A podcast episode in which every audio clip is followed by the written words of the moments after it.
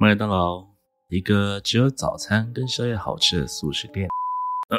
麦当劳，一个历史悠久、各地生根的庞大速食连锁店，几乎所有人都有在麦当劳里消费过。无论是在里面举办生日派对，或是在里面读一整天的书，这样如此亲和力强烈的麦当劳，就是我们今天要来聊的主题了。希望此刻正在看影片的你，并没有坐在麦当劳里面哦。欢迎来到下水道，我是西哥。接下来跟各位分享的是麦当劳都市传说。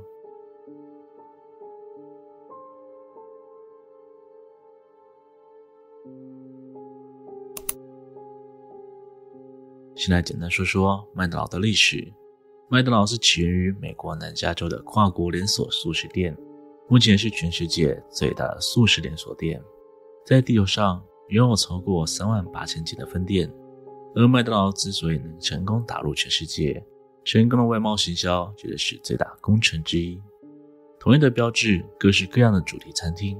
以及代表主要商品的人物角色，相信现在应该有很多小朋友不知道，以前的麦当劳是有很多形象角色的：麦当劳叔叔、汉堡神偷、大鸟姐姐、奶昔大哥。上面四位角色，尤其是麦当劳叔叔，几乎一肩扛起外贸行销的重担。无论是在广告还是游戏，甚至是电视节目，都会有大量的麦当劳叔叔愉快的带着小朋友们一起玩耍，并引领大家去麦当劳吃吃喝喝。当年的麦当劳公司为了巩固麦当劳叔叔的形象，因此他们对外宣扬麦当劳叔叔是真实存在的，并且是个厉害的魔术师，可以从肚子的腰带上拿出取之不尽的汉堡。而为了维护这条设定，公司对于麦当劳叔叔的扮演者都有着十分严格的规定，就像是如今的迪士尼乐园那些卡通角色的扮演者一样，演员不可以私自将衣服带回家，不可以透露任何服装底下的真实身份。当穿上戏服时，无论如何都要演出麦当劳叔叔的个性。这点可以从两千年的一起案例当做举例。当时一位穿着麦当劳叔叔服装，还未卸下妆容的扮演者，在密西根州发生了一场车祸。当警方前来询问情况，还要他出示身份证时，他却一直坚持自己叫做罗纳德·麦当劳，也就是麦当劳叔叔的名字。就这样僵持了好一段时间之后，警方只能无奈地将这位罗纳德·麦当劳带回警局，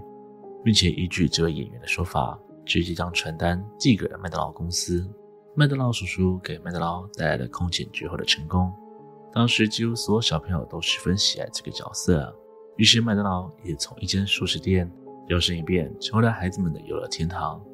不仅增设许多游乐设施，主办许多晚乐派对，甚至还创造出了麦当劳世界观，拍摄了属于他们的连续剧。小朋友喜欢麦当劳，就会拜托父母带他们来。他们父母带着钱来，麦当劳就有能力做出更多广告，来吸引更多孩子们的加入。在这样利滚利的行销模式下，当时甚至有了平均五小时，世界上就会多出一个麦当劳连锁店的说法。但是你们有没有曾几何时发现到，我们如此熟悉的麦当劳叔叔，似乎淡出了我们的世界？以往坐在麦当劳外面的长椅上，翘着二郎腿打招呼的麦当劳模型，现在几乎完全看不到了。各种原因，主要都来自于2016年的小丑事件影响。2016年。在美国东岸开始有大量人士扮成小丑模样，走在街道上晃荡。他们会在深夜时分，于街道、学校或是公园等等人烟稀少的地方，躲藏在一旁的角落，并跳出来吓人；或者是站在另一头一动也不动。当人们因好奇而靠近时，猛地开始拔腿狂追。有传闻说，一些更加恶劣的小丑会毫无动机地将孩童引诱到森林深处。随着时间过去，网络上开始有人在社交媒体上宣扬要对学校进行恐怖攻击，也开始激活大大小小有关于扮成小丑的犯罪分子打人、抢劫，甚至是杀人。各个令人毛骨悚然的小丑故事与影片在网络上疯狂流传，让美国对于小丑原本搞笑亲人的形象开始一百八十度大转弯，变成了恐怖的代名词。而这个现象随着时间过去，许多国家也出现了大量小丑事件，在诸多因素之下，小丑在流行文化里俨然已经被当成了邪恶的化身。而麦当劳叔叔虽然与这场风波毫无关联，公司也积极替麦当劳叔叔转换形象，但终究无法避免这场小丑之乱。渐渐的，麦当劳叔叔淡出了人们的视野，分店们一个一个撤下了麦当劳叔叔的雕像。虽然如今麦当劳叔叔依旧存在，也在个人的社交媒体账号上持续发文，但基本上可以正式宣告，麦当劳叔叔的时代已经过去。然而，麦当劳叔叔虽然走入历史，但关于麦当劳的恐怖传说却从来没有停止过。在网络上就流传着这么一个关于麦当劳叔叔的都市传说：曾经有位早餐店老板，他年轻的时候就当过麦当劳叔叔的扮演者，他几乎是当时的最佳麦当劳叔叔，每次都能将这个角色演得活灵活现。然而时运不佳，他并没有从此大红大紫。从这份工作离职后，他在自家附近开了早餐店。早餐店的客人来来往往，其中一名客人正好是附近有名的麦当劳收藏家。他原本的工作是一名标本师傅，可在二十年前孩子意外身亡后，就无心继续工作而退休了。他的儿子生前十分喜欢麦当劳，于是退休后的他为了纪念儿子，才开始了收集麦当劳周边的旅程。老板与这名客人的关系不错，客人时常会过来展示他最新的收藏品，而老板也会在人较少的时候偷偷试演一下麦当劳叔叔给他看。直到有一天，老板为了帮客人展示麦当劳活动，于是十分久违地穿起麦当劳叔叔制服。那一天，老板就这样坐在长椅上，摆出麦当劳叔叔的标志性动作，陪所有前来观赏的客人玩耍。直到活动结束，客人带着老板走入收藏室里。一边放松休息，一边展示介绍着他的收藏。而其中一排收藏放置着各个关于麦当劳人物的等身模型，有麦当劳叔叔、奶昔大哥等等。但其中汉堡神偷的模型不知为何，看上去其他模型有种说不出的差异，无论是身形还是大小，甚至是衣物上的皱褶，就好像真的小孩坐在那边一样。当老板看得出神时，客人默默地走到他身边说：“汉堡神偷是我孩子最喜欢的角色，我会搜集这些相关产品，全都是为了多找一点东西来陪他玩。”过了好几天后，有网友发现好几天都没有看到早餐店开业，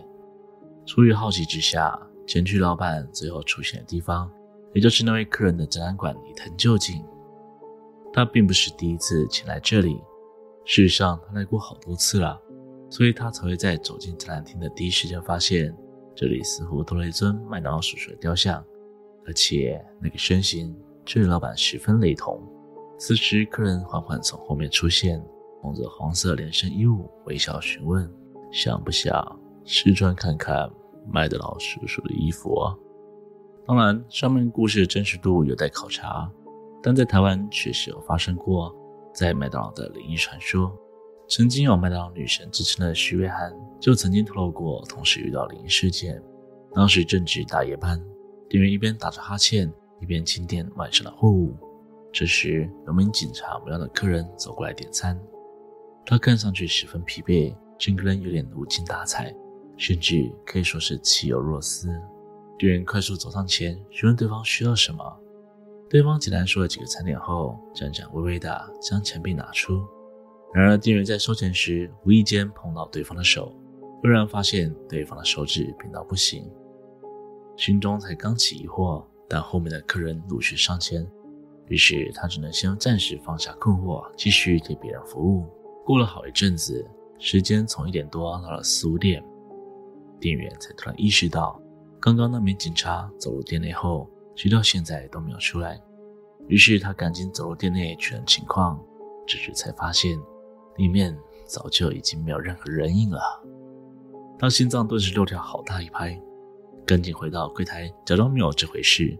直到隔天早上，早班的同仁前来，他才将事情全部说出。而众人根据晚班店员对于该警察的样貌描述，才惊觉他所形容的警员。